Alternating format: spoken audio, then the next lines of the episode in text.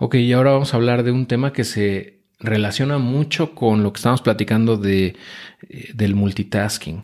Y, y, es que, o sea, estar ocupado no es sinónimo de ser productivo.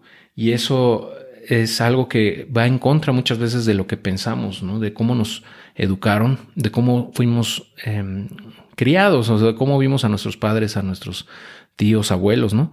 O sea, que casi siempre estaban atareados, corriendo, ocupadísimos. Y, pensamos que esa es la forma que debe ser, ¿no? Que siempre debemos de estar corriendo, debemos de estar con pendientes hasta el tope, ¿no? Y, con muchísimas cosas por hacer.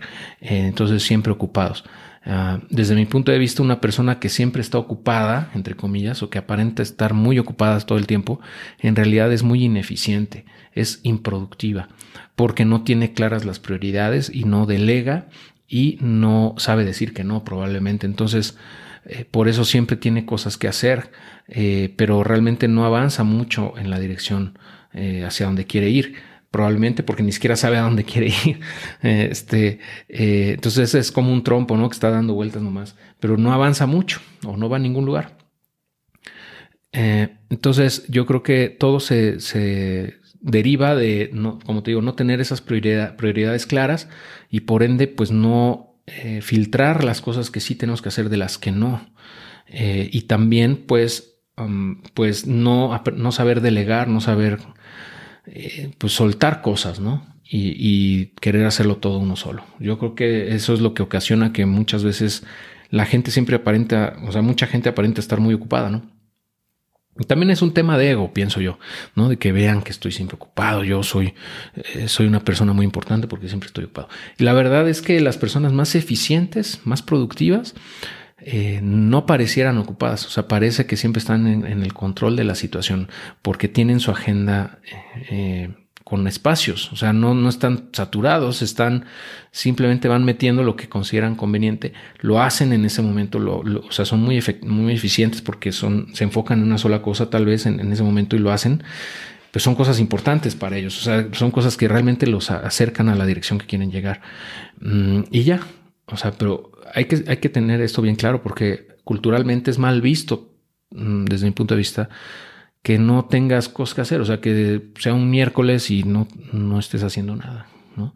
La gente lo ve mal, la gente eh, muchas veces, ¿no? O sea, si piensan, pues este cuate qué, ¿no? ¿Por qué no está trabajando?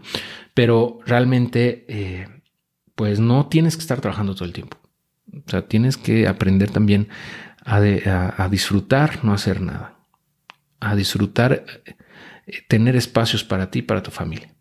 Y esto, todo esto que te estoy diciendo, tal vez ahorita que estés, si eres empleado, pues no te va a servir tanto porque pues te estás acotado o acotada a un horario, ¿no?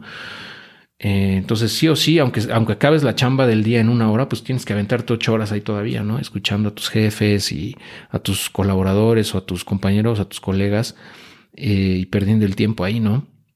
Pero pues ya cuando sales de la vida laboral, eh, pues sí te sirve mucho más, ¿no? Porque puedes avanzar eh, y sin necesidad de, matarte trabajando. Eh, y, puedes incluso ser más productivo haciendo menos cosas. ¿no? Y eso suena medio raro, pero así es. entonces, bueno, eso, es lo que en mi experiencia ha sido. Mm, que está bien, está bien no hacer nada de repente, está bien, mm, pues, estar libre en la agenda ese es sinónimo de eficiencia, es sinónimo de productividad, lejos de eh, sinónimo de ser flojo. ¿no? Ah, y pues esos espacios también te permiten pues tener una perspectiva más grande y, ver hacia dónde quieres ir. ¿no? Este, esos espacios en donde no tienes, o sea, tú solito, tú solita te, te dejas sin hacer nada.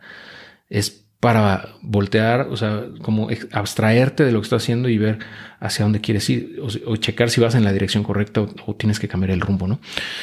Eh, y, bueno, es, yo creo que lo importante, ¿no? De esto que te quiero comentar, y sobre todo que, cambiemos ese mindset de, de, que no está bien estar siempre ocupados, ¿no? Al contrario, es malo, es contraproducente y es sinónimo de ineficiencia o de improductividad. ¿Sale? Nos estamos escuchando en el próximo. Muchísimas gracias.